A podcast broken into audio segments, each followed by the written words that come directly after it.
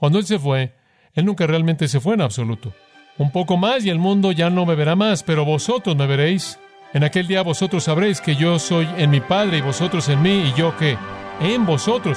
Yo me voy en forma física, pero voy a estar en ustedes en forma espiritual.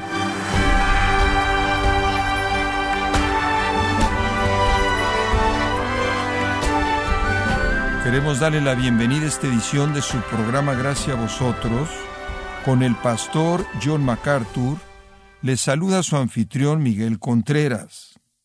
Cuando usted muera, tal vez no pueda dejarle ninguna herencia a sus hijos, pero lo que es seguro es que les estará dejando un gran legado.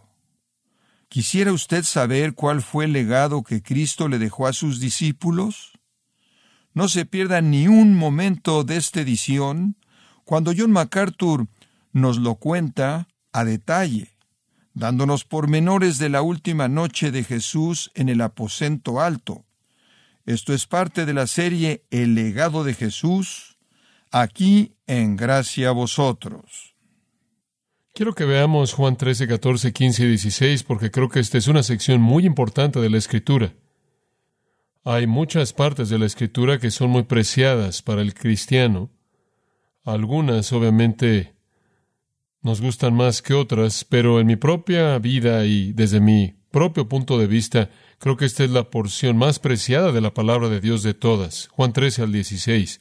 Es porque tiene mucho patos, tiene mucha emoción, mucha empatía, mucho amor, pero más que eso, es porque es el legado de Jesucristo a sus hijos, sus discípulos, a sus seguidores, aquellos de nosotros que lo conocemos y lo amamos.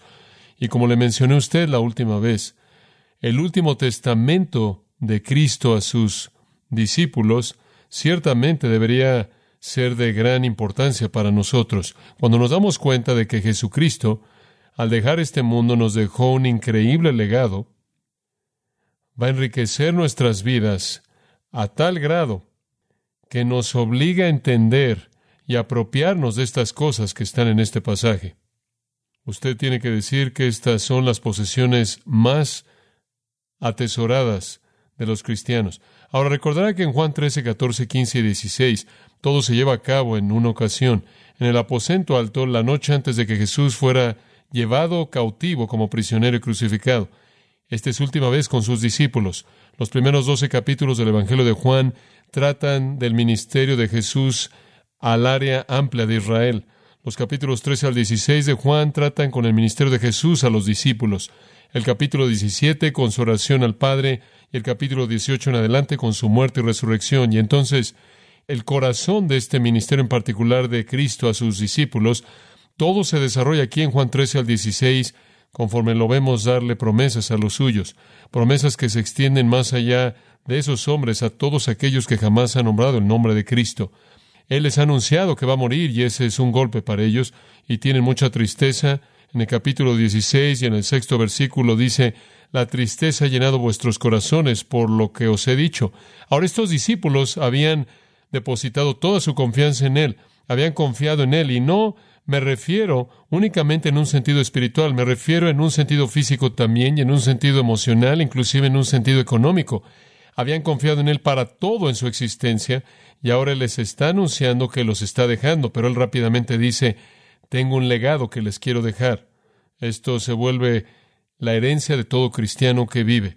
Esto es lo que Jesús diseñó para alentar los corazones de sus discípulos, para fortalecerlos en el momento de gran tristeza y gran estrés, conforme lo veían siendo llevado prisionero y crucificado. Ahora, mencioné la última vez cinco de las diez que quiero mencionarle que son el legado de Jesús a sus hijos. La primera cosa que Él nos dejó es la prueba de su amor. Y eso está en el capítulo 13. Él nos dejó la prueba de su amor. Al final del versículo 1 en el 13, Él dice, Él amó a los suyos que estaban en el mundo hasta la perfección. Él los amó totalmente. Y quería que supieran que los amaba, porque podrían sentir que debido a que se iba, de alguna manera Él era indiferente a su necesidad. Que él tendría que estar un poco despegado de ellos para dejarlos en una circunstancia tan difícil sin recurso alguno. Y entonces Él quiere que sepan que esa no es toda la verdad, sino que de hecho Él los ama y Él los ama hasta la perfección. Y entonces Él en Juan 13 lava sus pies como una señal de su amor hacia ellos. como un símbolo de su amor hacia ellos. Él se inclina para servirlos en el tipo de servicio más bajo que podía ser imaginado. Y él dice, ahora eso es amor. Y esa es la manera en la que quiero que se amen unos a otros, con ese tipo de servicio humilde. Y entonces les dio esa prueba hermosa de amor. Pero además en Juan 15, versículo 12, recordará que estudiamos los versículos 12 al 14 brevemente, únicamente señalando el 13. Ninguno tiene mayor amor que este, que un hombre ponga su vida por sus amigos. Vosotros sois mis amigos. Jesús aquí de nuevo está probando su amor al decir, ahora, el amor más grande que un hombre jamás puede tener hacia alguien sería que sacrificara su vida por esa persona. Y Jesús dice esto, de tal manera que cuando lo haga ellos van a recordar que lo dijo y vean que esto de hecho es un acto de amor. Y entonces, mediante el lavado de los pies en Juan 13 y por la afirmación de que ningún amor podría tener alguien más que tener que morir por sus amigos, Jesús prueba su amor, Él nos ama. La segunda cosa que Jesús dejó como un legado no solo fue la prueba de amor, sino la esperanza del cielo. Capítulo 14. Él dijo, me voy, pero voy a regresar por ustedes y los voy a llevar a un lugar que estoy preparando ahora para ustedes. Entonces dejen de dejar que su corazón esté turbado. Si confían en Dios, pueden confiar en mí. Y ahí hay una afirmación de su igualdad con Dios. Yo me voy para preparar su habitación en la casa del Padre. Y entonces les prometió la esperanza del cielo. La tercera cosa que les prometió, que vimos la última vez, fue la garantía de poder. En Juan 14, 11 al 12. Él dice, han visto mis obras, son prueba suficiente de quién soy, pero de cierto, de cierto os digo, Juan 14, 12, el que cree en mí, las obras que yo hago, él también hará. Y mayores que éstas él hará, porque voy a mi Padre. Aquí está la promesa o la garantía de poder, que debido a que Él va al Padre, nosotros y los discípulos, primordialmente aquí en perspectiva, podrán hacer obras mayores de las que Él hizo. Y explicamos lo que eso significa. No significa que haremos obras que son mayores en poder, porque no podría haber un poder mayor que el poder de Dios. No haremos ninguna obra que sea mayor en tipo, porque usted no puede hacer algo más grande en tipo que resucitar a los muertos y crear cosas, y eso es lo que Él hizo.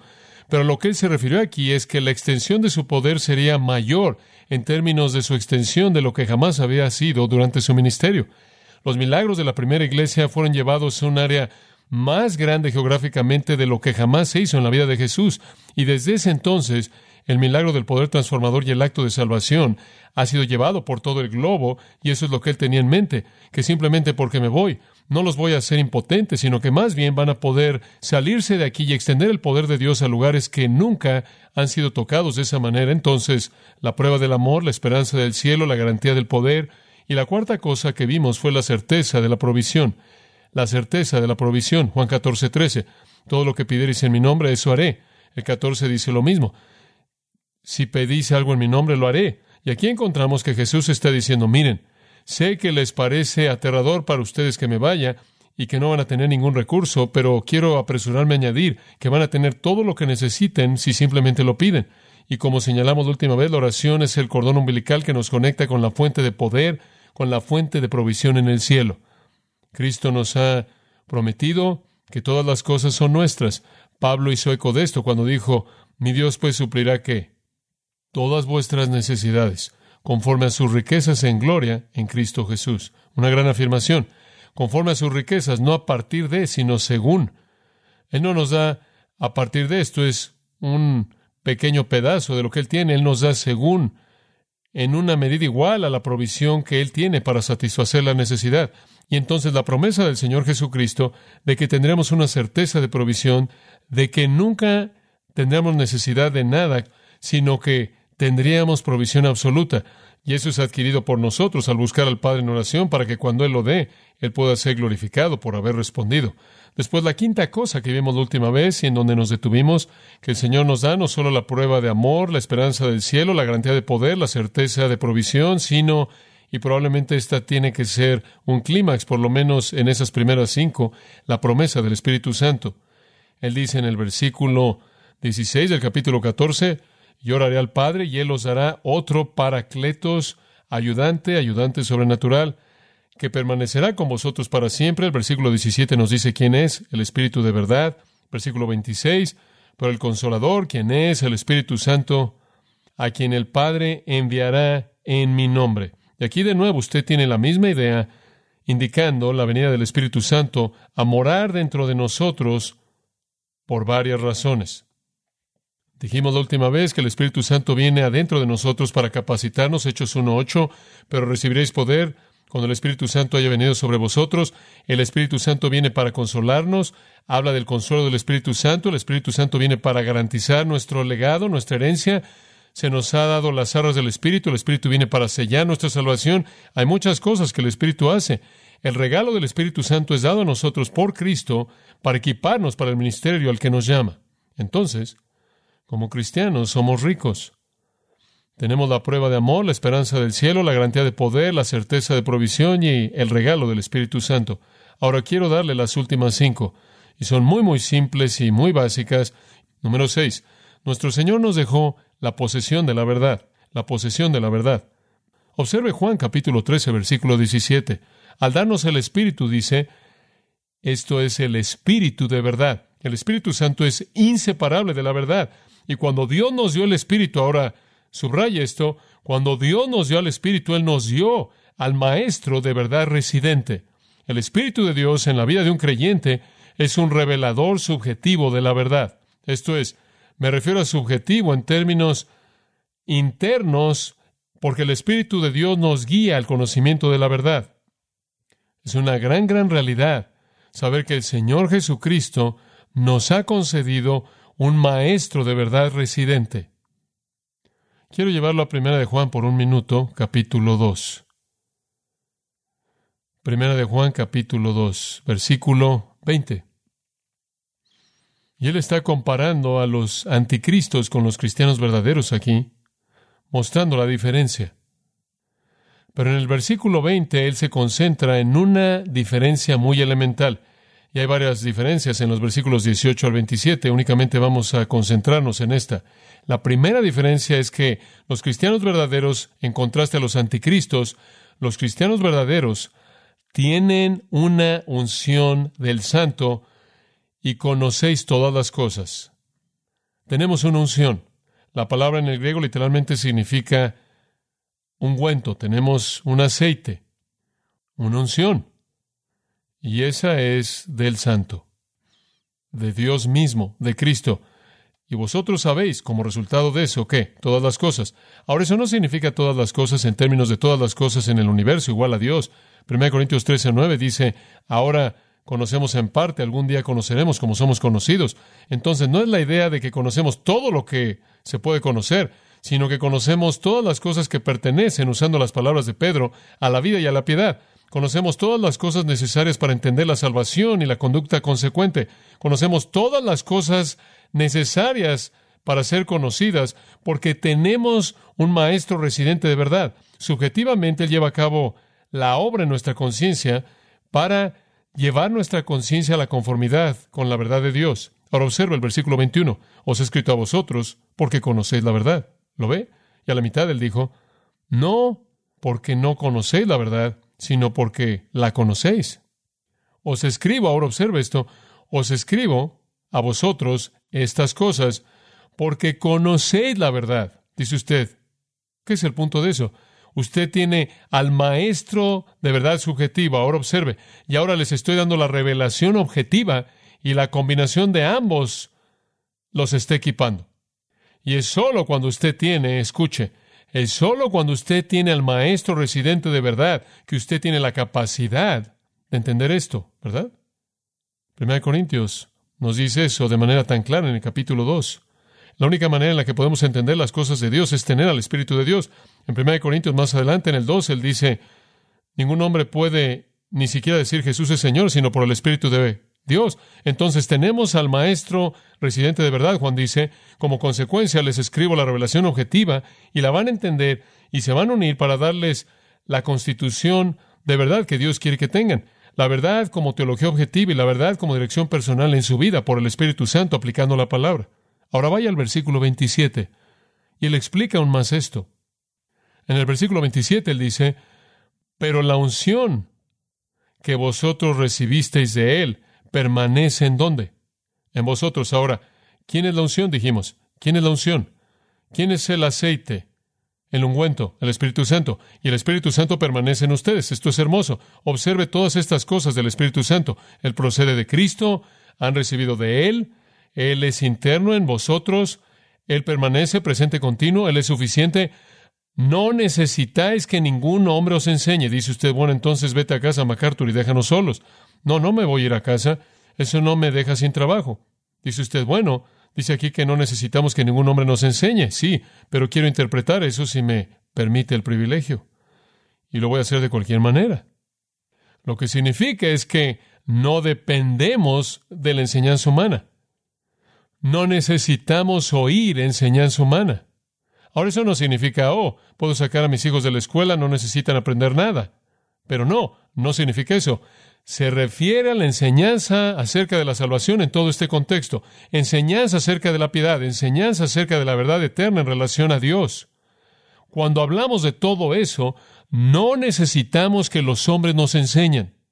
Somos enseñados por el Espíritu Santo. Ahora, algunas veces el Espíritu Santo le enseña a usted a través de mí, pero todavía es el Espíritu Santo, ¿verdad? Usted no necesita estudiar enfoques humanos a la religión. Y como le he dicho antes, la única vez en la que la religión humana está correcta es cuando se cruza con la escritura. Y cuando hace eso, usted no necesita religión humana porque usted tiene ya la escritura. El resto del tiempo está equivocada y ciertamente no lo necesita. Entonces, el punto es que la palabra de Dios concedida a nosotros objetivamente, combinada con la unción de Dios, quien es el Espíritu Santo residiendo en nosotros permanentemente, quien suple la aplicación de la verdad de tal manera que conocemos la verdad. Ahora ese es el legado de Jesús a nosotros. Simplemente piénselo, simplemente piénselo. Cuando usted quiere conocer una respuesta a algo, usted puede venir a este libro. Está aquí. Este es el tesoro del cual su vida es gobernada. Ahora regrese a Juan capítulo 14 por un minuto y después vamos a ver un par de otras cosas, diremos algo más. Pero Juan 14, quiero añadir el versículo 26. Versículo 26 y aquí llegamos a la parte objetiva de nuevo. Pero el consolador, quien es el Espíritu Santo, el Espíritu de verdad, a quien el Padre enviará en mi nombre, esto es coherente con mi persona, Él será igual a mí, Él os enseñará todas las cosas y traerá todas las cosas a su memoria, todo lo que os he dicho. Ahora, amados, quiero que sepan en primer lugar que ese versículo no tiene una aplicación primordial a todo cristiano. Tiene una aplicación primaria a los escritores del Nuevo Testamento, a los predicadores apostólicos en la primera época de la iglesia. Y lo que es es una promesa de inspiración verbal. Observe, Él está diciendo ahora, me voy. Pero cuando el Espíritu venga, aquí viene el punto uno, Él les enseñará a ustedes todas las cosas que todavía no han aprendido, pero que deben conocer para tener el panorama completo de la salvación. Y Él también traerá todas las cosas pasadas que les he enseñado a su memoria. Ahora ahí tiene usted las dos facetas del Nuevo Testamento. Usted tiene en la primera cosa, Él traerá todas las cosas a su memoria, el registro de los evangelios en Mateo, Marcos, Lucas y Juan. Y cuando ellos se sentaron a escribir esos evangelios, tenían que recordar las cosas que Jesús dijo, ¿verdad? Porque esos cuatro evangelios registran la vida de Cristo. ¿Cómo es que ellos iban a acordar? Oh, lo dice ahí. El Espíritu Santo, a quien el Padre enviará en mi nombre, Él les enseñará todas esas cosas y traerá esas cosas a su qué, a su memoria, todo lo que os he dicho. Cuando el Nuevo Testamento registra en los Evangelios las palabras de Jesús, ¿son entonces exactas? Más vale que sean exactas. El Espíritu Santo lo está haciendo y Él nunca comete un error y Él nunca miente. Y entonces Él dice, cuando se acuerden escribir los Evangelios, recordarán con exactitud por el Espíritu. Pero hay un punto adicional. También continuaré enseñándoles todas las cosas. Y eso comienza en el libro de los Hechos y sigue hasta el fin de Apocalipsis. Hay más que hay por decir y les enseñaré eso mediante el Espíritu Santo. Entonces usted tiene el libro de los Hechos y todas las cartas de Pablo y las epístolas generales y después el libro de Apocalipsis. Y esta es una promesa de inspiración verbal. Esta es una promesa de exactitud divina. Esta es la promesa de que cuando yo tomo esta escritura y comienzo a leerla, puedo tener la confianza de que esto es exacto porque Jesús me prometió que sería. Jesús me prometió que esto será registrado de la mente del Espíritu Santo, quien es llamado el Espíritu de qué? Verdad. Esta es la verdad. Y entonces encontramos la promesa doble. Van a recordar y van a aprender cosas nuevas. El apóstol Pablo, en cierta manera, da testimonio de eso en el tercer capítulo de Efesios, en donde dice, si han oído de la dispensación de la gracia de Dios que me ha sido dada hacia vosotros, en otras palabras, si han oído de mi ministerio, han oído, si han oído de lo que Dios me ha llamado a hacer, aquí está, cómo mediante revelación Él me dio a conocer el misterio. Ahora salte al versículo 5, el cual en otras épocas no fue dado a conocer a los hijos de los hombres y ahora es revelado a sus apóstoles y profetas santos, observe, por el Espíritu. Pablo dice, estoy escribiendo todas estas cosas por el Espíritu. Todos los misterios que nunca fueron revelados me han sido dados por revelación de Dios son del Espíritu Santo, quien es llamado el Espíritu de verdad. Entonces Pablo dice, pueden confiar en todo lo que escribo. Jesús dice, pueden confiar en todo lo que voy a traer a su memoria. Y cuando esos primeros hombres escribieron y cuando esos primeros apóstoles predicaron, Dios los inspiró para hablar la verdad y recordar las palabras de Jesús con exactitud absoluta. Y cuando comenzaron a enseñar nueva verdad, el Espíritu de Dios les dio nueva revelación, la cual entonces escribieron para constituir el Nuevo Testamento. Y todo esto nos dice que tenemos la verdad. No solo la verdad objetiva bíblica, sino al maestro residente de verdad subjetivo. Y la combinación de esas dos cosas nos garantiza el conocimiento de la verdad. Y me atrevería a decir, amados, que un hombre o una mujer tendrá que ser un necio para no estudiar la verdad, ¿no es cierto? Es la verdad lo que nos bendice. Es cuando obedecemos la verdad que Dios puede responder en bendición. Imagínense en algún punto cómo sería estar sin la palabra de Dios como en la historia de Israel, cuando olvidaron la palabra de Dios y simplemente se desintegraron. ¿Por qué? Porque no tenían guías. Pienso en mi propia vida. Nada pasa en mi vida que no piense mediante el filtro de la escritura. Todo lo que me pasa, pienso, bueno, ¿cómo se relaciona esto con la escritura? ¿Cuál es el patrón bíblico aquí? ¿Cuál es el estándar bíblico aquí? ¿Qué dice la escritura acerca de esto para que sepa cómo conducirme? Nos reunimos como ancianos y tomamos muchas decisiones y las cosas que nos preocupan en esas decisiones son cosas de la escritura. ¿Qué es lo que Dios tiene que decir acerca de esto? ¿Cuál es su palabra para nosotros acerca de esto? Es tremendo poder tener un recurso como este, poder acudir y decir esto es lo que Dios quiere y esto es lo que si obedecemos nos va a llevar a la bendición. Cuando usted abre la palabra de Dios, usted tiene esa verdad maravillosa que el mundo no conoce. Ahora observe el 16.2 y le voy a mostrar una de mis afirmaciones favoritas breves. De todas las afirmaciones de Jesús, me encanta esta como cualquier otra. Juan 16, 12 todavía está hablando de la misma idea. Todavía tengo muchas cosas que deciros. Deténgase ahí. Simplemente me encanta eso. Eso es tan personal. Él no dice, ahora hay más decretos que vienen del trono. Él dice, tengo mucho que decirles. Eso es muy personal, ¿no es cierto? No sé qué piensa usted, pero cuando yo abro la escritura, me involucro en una conversación con Jesús porque me doy cuenta de que todo lo que es dicho en el Nuevo Testamento viene de Él. Él simplemente está dejando que el Espíritu Santo sea el agente de transporte para llevarla a nosotros. El Espíritu Santo, en cierta manera, es un cartero sobrenatural, pero Jesús es el que escribió la carta. Dice usted, ¿de dónde sacas eso, John? Versículo 13. No obstante, cuando Él, el Espíritu de verdad, venga, Él os guiará toda la verdad, porque Él no hablará de sí mismo, sino todo lo que él oiga de quien de mí, eso hablará y les mostrará las cosas que vendrán. Él me glorificará a mí porque recibirá de mí y se lo mostrará a ustedes. ¿Lo ve? El Espíritu Santo toma la carta de Cristo a los suyos y la entrega. Y este Nuevo Testamento es la palabra de Dios, la palabra del Hijo a través del Espíritu al creyente. Tengo muchas cosas que deciros, pero no las pueden sobrellevar ahora, entonces voy a tener que esperar un poco y el Espíritu Santo se las va a traer ustedes después. Y estoy seguro de que los discípulos se emocionaron cuando oyeron eso. ¿Puede imaginarse cuán emocionados estaban cuando el Espíritu de Dios vino sobre ellos y comenzaron a escribir o cuando se pusieron de pie a predicar y Dios simplemente fluyó a través de ellos y hablaron realidad divina, verdad divina en cumplimiento de eso? Si usted puede mantener esa pequeña afirmación en mente, le va a ayudar en su estudio bíblico. Juan 16, 12. Todavía tengo muchas cosas que deciros. La oración, siempre decimos, es hablarle al Señor. Leer la Biblia es el Señor hablando a nosotros. Yo voy a mi estudio diariamente a estudiar la palabra de Dios y siempre en mi mente está el deseo de que Dios se revele a sí mismo y entonces siempre oro porque Dios me ayude conforme estudio y de alguna manera haga que mis fragilidades y la confusión que pueda haber en mi mente en cualquier momento no sea un impedimento, sino que supere eso. Y yo pienso, conforme entro a la palabra de Dios, esto no es académico. Este no es algo grande que fue dejado caer del cielo. Esta no es como la ley de Sinaí, que fue grabada con un dedo en llamas sobre una piedra y después usted sabe, entregada a los hombres con relámpagos y truenos. Esto es Jesús diciendo, oye MacArthur, tengo unas cuantas cosas que decirte hoy. Y mientras que yo pueda concebir esa intimidad personal, el estudio bíblico se vuelve para mí comunión en lugar de algo académico. Jesús me está hablando y siempre me digo a mí mismo, Señor, háblame.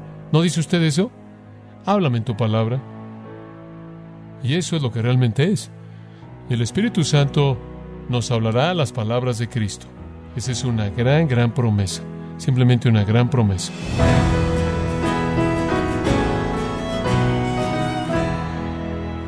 MacArthur nos ha recordado el gran legado de Cristo al darnos el Espíritu Santo para que more nosotros.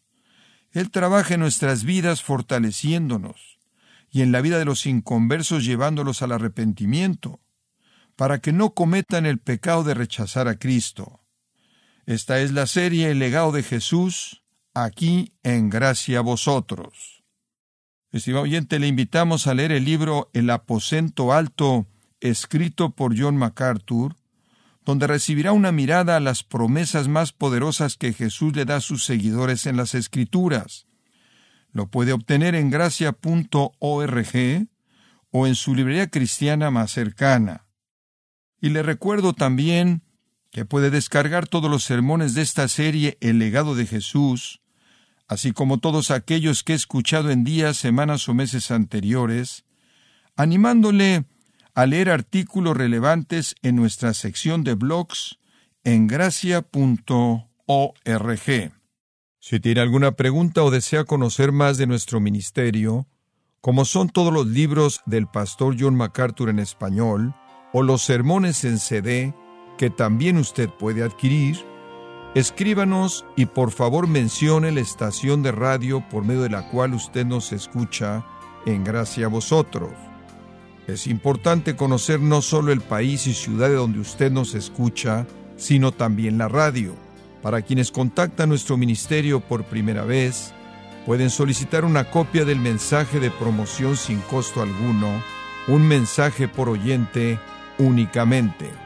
Si usted vive en los Estados Unidos o Puerto Rico, escríbanos a Gracia Vosotros, P.O. Box 4000 Panorama City, California 91412. O puede escribirnos a través del siguiente correo electrónico radio arroba Bueno, en nombre de John MacArthur y el personal de este organismo, queremos darle las gracias por su tiempo y sintonía y queremos pedirle que no deje de orar por este ministerio como también por la estación de radio por la cual usted nos escucha de lunes a viernes. Este es su amigo Miguel Contreras, invitándola a que sintonice nuestra próxima edición para que juntos continuemos desatando la verdad de Dios un versículo a la vez. No se lo pierda, aquí en Gracia a Vosotros.